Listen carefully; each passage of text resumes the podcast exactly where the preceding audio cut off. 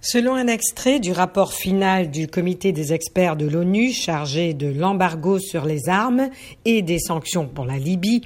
deux membres du Forum du dialogue politique ont offert des pots de vin de 150 000 à 200 000 dollars à au moins trois participants en échange d'un engagement à voter pour Béba comme Premier ministre. L'un d'eux a éclaté de colère dans le hall d'un hôtel à Tunis en apprenant que certains participants auraient pu recevoir jusqu'à 500 000 dollars, alors qu'ils n'en avaient reçu que 200 000,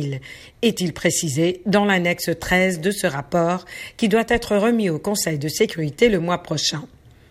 Début février, les participants au dialogue politique ont désigné une autorité intérimaire composée du Premier ministre milliardaire Abdelhamid Beba et d'un conseil présidentiel de trois membres. Des organisations libyennes avaient appelé à enquêter sur des allégations de corruption visant à influencer le processus de sélection des futurs responsables. Cette affaire survient alors que Beba doit obtenir la confiance du Parlement pour son gouvernement avant le 19 mars.